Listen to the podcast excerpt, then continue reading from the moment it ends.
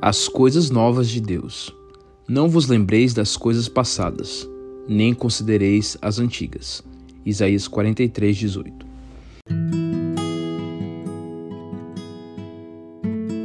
Em uma rápida leitura do verso de hoje, poderíamos até pensar que Israel estava sendo convidado a esquecer-se do seu passado negativo. Não deveriam se lembrar dos capítulos escuros, fracassos, idolatria, prostituição e desvios da vontade de Deus. Sem dúvida, na história desse povo havia muito para ser esquecido. Mas em uma leitura mais atenta aos versos 16 a 17, parece indicar pelas referências às intervenções divinas que o que deveria ser esquecido era o passado positivo. E isso pode ser muito confuso. Deveriam esquecer do êxodo, da travessia do Mar Vermelho e da vitória esmagante sobre o arrogante faraó? Sabe, todos nós temos um passado negativo que deve ser esquecido falhas, desvios ou ocasiões em que fomos vítimas inocentes de caprichos da vida. Muitos de nós vivemos em casas muradas, amedrontados por fantasma do ontem. Nenhum avanço é possível enquanto estamos olhando a vida pelo retrovisor e perdendo novas oportunidades.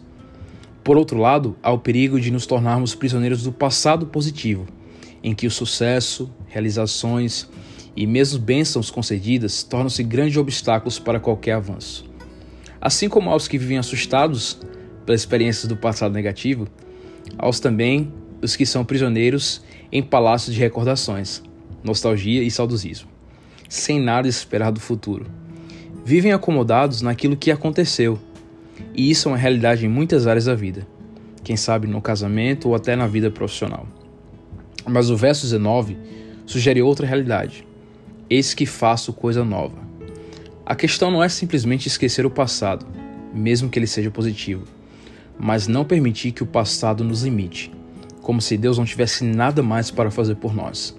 Desse ponto de vista, o texto de Isaías nos orienta a não nos lembrarmos das coisas passadas.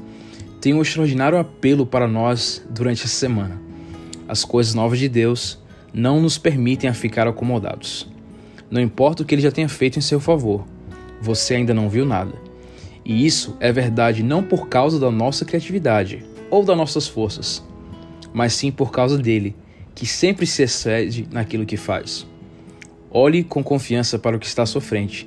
Ele fará coisas novas por você, em sua vida espiritual, em seu casamento, família, atividades, estudos e realizações.